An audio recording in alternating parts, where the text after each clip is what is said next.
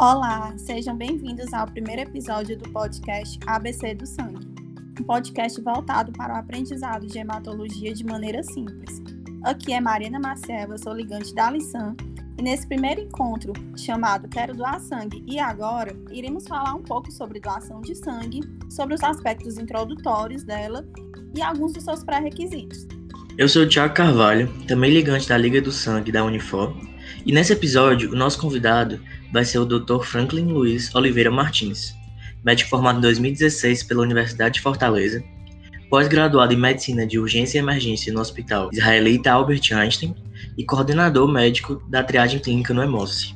Olá, pessoal. Antes de mais nada, gostaria de agradecer à Liga de Sangue da Unifor, a Lissan, a todos os ligantes, por estarem fazendo esse podcast para a gente conversar um pouco de maneira bem leve sobre doação de sangue, falar sobre a sua importância. Como foi dito, meu nome é Franklin Martins, eu sou médico, coordenador da triagem clínica do EMOSSE e a gente vai conversar aqui um pouquinho sobre os aspectos introdutórios do que é que precisa para doar sangue, quais são os critérios, o que é que eu preciso levar. Então vai ser um bate-papo bem legal. Doutor Franklin, é um prazer tê-lo conosco. Seja muito bem-vindo ao nosso podcast. Então vamos iniciar a nossa conversa sobre doação de sangue. Vamos lá. Inicialmente a gente queria saber quais são os critérios gerais sobre doação de sangue que você considera cruciais para uma pessoa que quer doar saber. Pronto, eu sempre falo que antes de tudo, você precisa estar disposto a fazer esse ato de amor. Vamos só lembrar, eu não sei se algumas pessoas sabem, aquelas que já sabem ok, a gente relembra, mas para quem não sabe, cada bolsa de sangue coletada pode ajudar até quatro pessoas. Então são quatro vidas que a gente pode salvar. Então, antes de tudo, você tem que ter essa vontade de ajudar o próximo ser empático, uh, de ser altruísta. E além disso, claro, ir a um dos nossos postos de coleta aqui no estado do Ceará, portando um documento oficial com foto, estar bem alimentado, bem de saúde e ter idade compatível para a doação de sangue. A doação de sangue ela pode ser feita para todas aquelas pessoas entre 16 anos até 69 anos, 11 meses e 29 dias, Lembrando que quem tem 16 e 17 anos, que ainda não atingiu a maioridade, pode fazer uma doação de sangue, contanto que o, o, o pai ou a mãe, o responsável legal, assine um termo de menor autorizando que aquele menor ele faça a doação de sangue.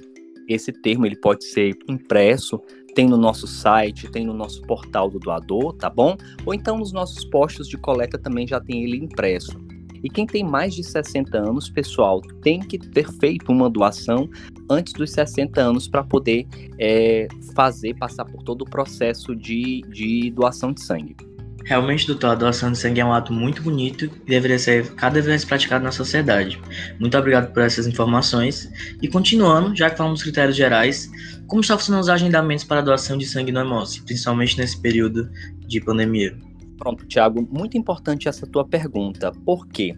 A gente sabe que desde o ano passado, nós, o mundo todo, o nosso país está sofrendo com essa pandemia, né, com o Covid. Sabe-se que a gente precisa manter o isolamento e o distanciamento social, né?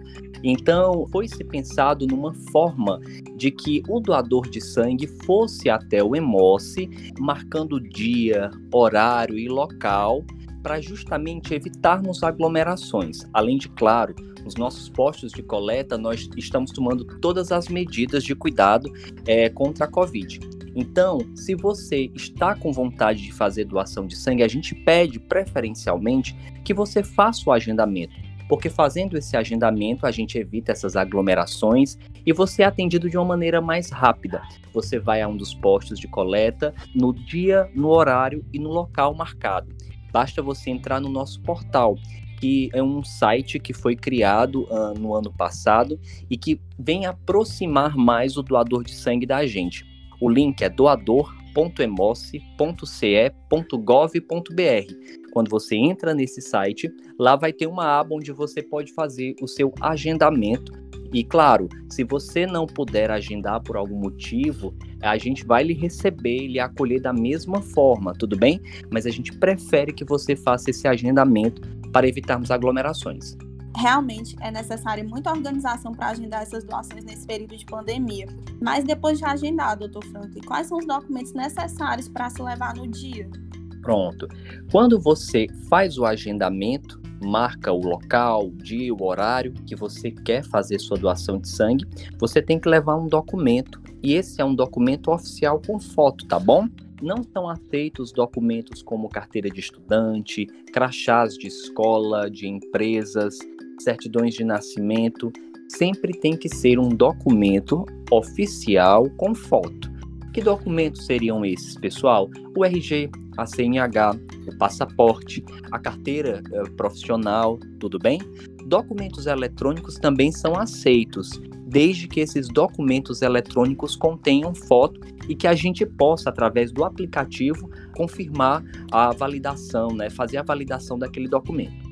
Doutor, eu queria saber, caso eu batesse uma foto no meu documento e levasse no meu celular, se seria válido? Não, Tiago, a foto do documento a gente não aceita. Esse, esse documento oficial com foto tem que estar em mãos ou então documento eletrônico, porque através do, do aplicativo do documento eletrônico a gente consegue fazer essa validação. Certo, doutor. Realmente essa questão de documentos é complicada para muitas pessoas, né? Muitas pessoas ficam em dúvida. E eu queria agradecer em nome de toda a lição a participação do senhor no podcast. Você foi bem esclarecedor em relação à doação de sangue e esses aspectos introdutórios. E a gente só tem a agradecer por o senhor ter aceitado ser nosso primeiro participante do nosso podcast.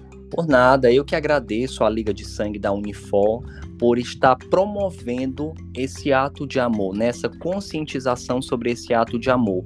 Como eu disse, pessoal, uh, doar sangue é salvar vidas.